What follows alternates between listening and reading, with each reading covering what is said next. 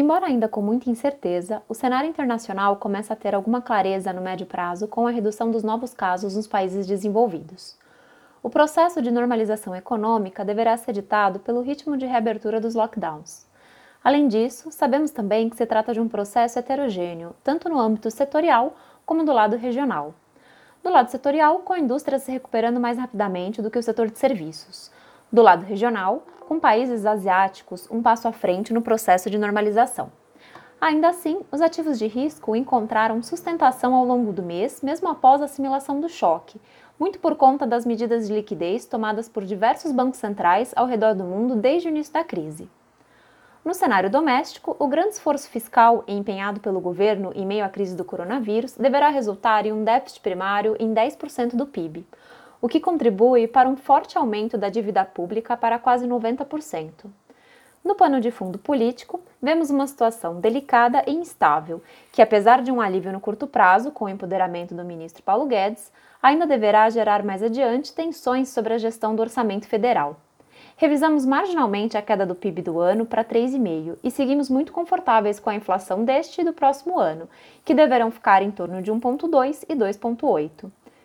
Diante desse cenário, acreditamos que o Banco Central deva terminar o ano com a Selic a 2%, mesmo quando levamos em consideração o risco fiscal e uma taxa de câmbio mais depreciada.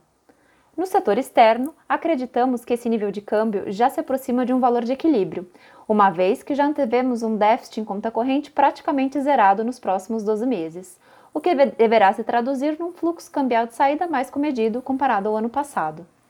O Fundo de Previdência Agar de Aramis encerrou o mês de abril com 2,73%, equivalente a 958% do CDI. Nesse mês, todas as estratégias contribuíram positivamente. O destaque foi para a estratégia de ações. Ao longo do mês, nos beneficiamos de uma gestão ativa do beta do fundo.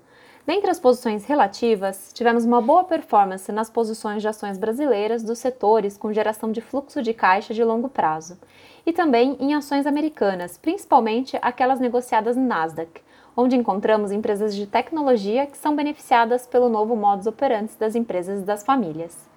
Câmbio foi a segunda estratégia de maior contribuição.